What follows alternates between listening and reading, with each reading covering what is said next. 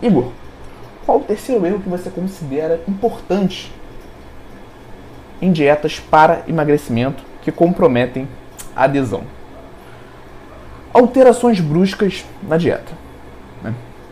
Então, o nutricionista que já tem um, um pouco mais de experiência na prática nutricional, ele já sabe calcular a dieta de acordo com o objetivo do paciente, ele sabe distribuir macronutrientes, né? ele sabe definir o melhor objetivo para o paciente só que pode acontecer desse nutricionista não ter essa, essa expertise da progressão dietética.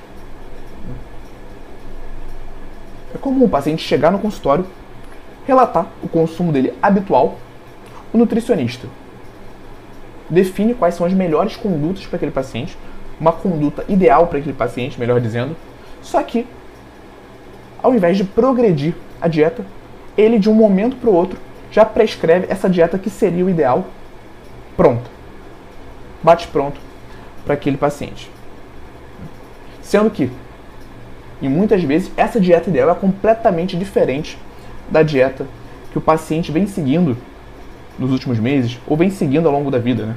Muitas vezes não existe nem essa dieta, ele simplesmente tem hábitos alimentares que ele segue por conta própria.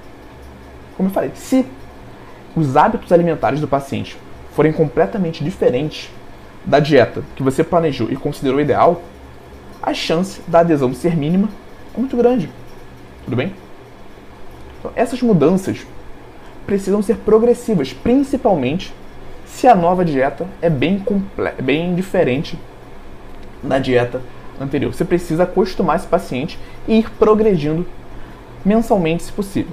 Então aqui eu tenho um, um, uma ferramenta interessante para você utilizar, principalmente em relação a, essa, a esse ajuste, a essa progressão no consumo de carboidratos, que é o que tende a gerar mais dificuldades em dieta para emagrecimento. Os pacientes têm o costume de fazer um consumo de carboidratos muito grande, geralmente, e se você avaliar na estratégia, de acordo com os exames bioquímicos desse paciente, que uma redução nesse consumo de carboidratos seria interessante, você pode utilizar essa ferramenta aqui, certo? Você também consegue utilizar essa ferramenta para os outros macronutrientes, mas acredito que a aplicabilidade é maior, né, é mais recorrente no consumo de carboidratos, que é o seguinte, a partir do recordatório, você analisa qual é o consumo habitual do seu paciente em gramas por quilo de carboidrato. Definindo também, a partir do seu conhecimento, qual seria o valor ideal Aqui você coloca o, o, o habitual e aqui você coloca o ideal. Você consegue ajustar de forma gradual com base nessa sugestão. Aumentar ou diminuir 0,5 gramas a 1 grama de carboidrato por quilo de peso por semana. Perfeito?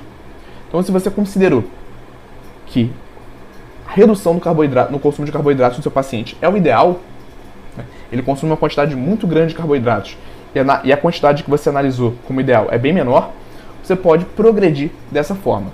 Reduzir de 0,5 a 1 grama de carboidratos por quilo de peso desse paciente por semana até chegar naquela quantidade que você considerou o ideal, certo? E aí, gostou desse corte? Aqui é o Igor e eu quero te convidar para assistir às aulas completas e gratuitas toda quarta-feira, 19 horas, ao vivo no YouTube. Para participar, é só você se inscrever no link que está na descrição desse episódio do podcast e nos vemos lá quarta-feira, 19 horas, ao vivo no YouTube.